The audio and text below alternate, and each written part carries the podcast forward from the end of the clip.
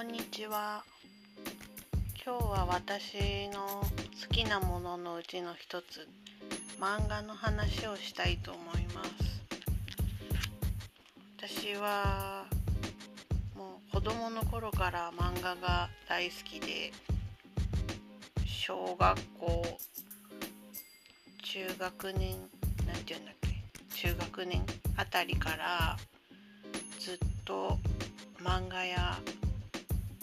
アニメもちょっと見てたかな。で小学校の頃は「リボン」とか「仲良し」っていう少女漫画雑誌がもう大流行してて私はリボンを買っていたんだけど漫画も好きだしその漫画雑誌についてくる付録をよく集めたりしていて付録が何だったかはちょっとあんまり覚えてないけどでクラスで漫画を描く子も結構いたような記憶があるし私も真似事のような漫画の真似事のようなことをしていたなって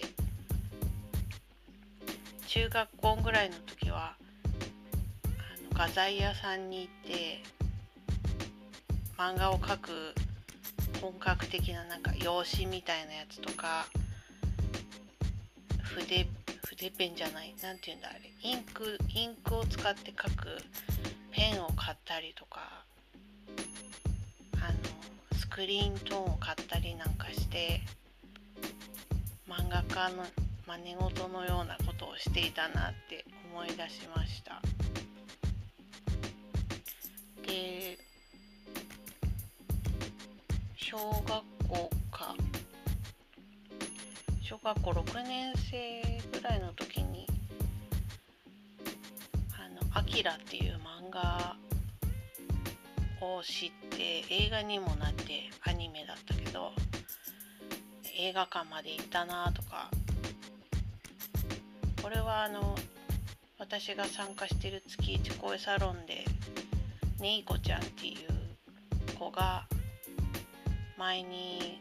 声サロンで喋ってたのを聞いて思い出してああ懐かしいと思ってまた読みたくなっています。なんか子供の時に読んだのと大人になってから読んでみたら結構もしかしたら感じ方とか気になる部分とかも違うような気がするので近々 YouTube でアキラの映画を見てみたいなと思っています。高校の時もクラスでみんなで回し読みなんかしたりして僕の地球を守ってっていうすごく流行って。でその漫画を去年ぐらいだったかな。なんか TSUTAYA でレンタルしてきて読んだんだけどやっぱり昔読んだ感覚と違かったね。反応する部分とかも違くて登場人物のうわこの人嫌だって思うったりとか昔は思わなかったのに。であこの人はすごい愛情深い人だとかなんかこう価値観がやっぱり多少変わっているのかなと思って読みながら思いました。今もたまに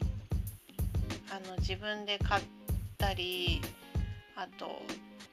レンタルしてきたりっていうのはあって。まあスマホで今はアプリで読める時代だけどどうも私は紙の本の方が好きで実際借りに行ったりしています。自分で買う漫画はまあすごく数は少ないけど限られたものできなのは「夜回り猫」っていう猫が泣いている人に寄り添うような内容の漫画とか「心のイタリアご飯とかなんかそういうちょっと心理学的な心の心のなんだろう題材にしたようなものが最近は多いかもしれません。今ちょうど借りているのはミステリーと言うなかれっていう推理ものの漫画です。ねなんかこれも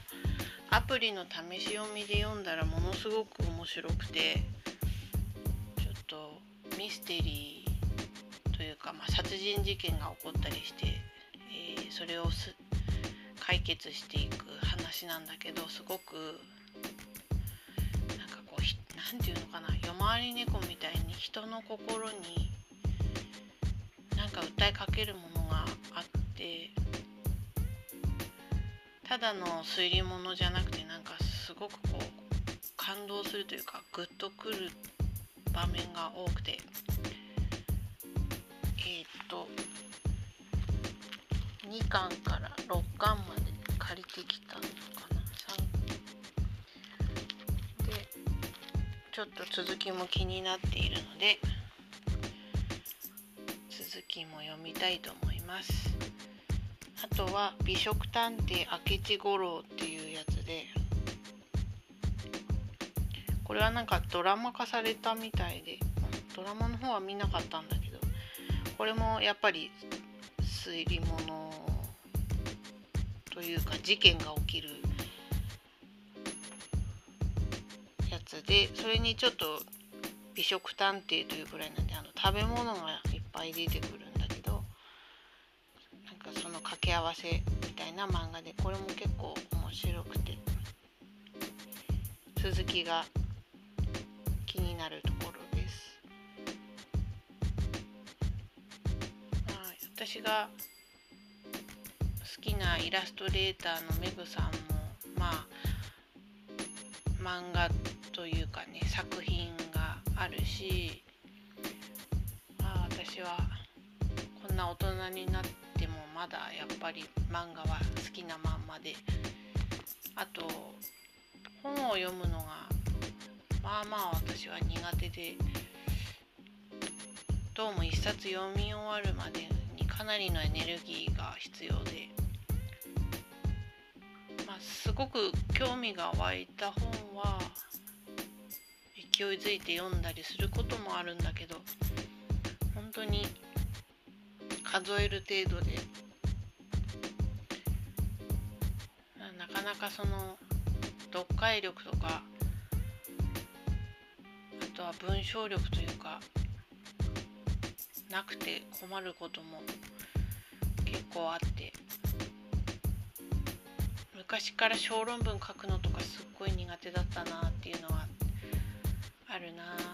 まあどう関係しているのかわからないけど。まあブログを書く時もやっぱり構成とかなんかこう起承転結とかすごくこうすごく上手に書く人いるよね。ブログでなんか起承転結がちゃんとあって。まいなーって思うんだけど自分はそれは到底できないことで。まあそれでもなかなか本を読む気にはなれないので困ったものです。今日はこの辺で終わります。聞いてくれてありがとうございました。またね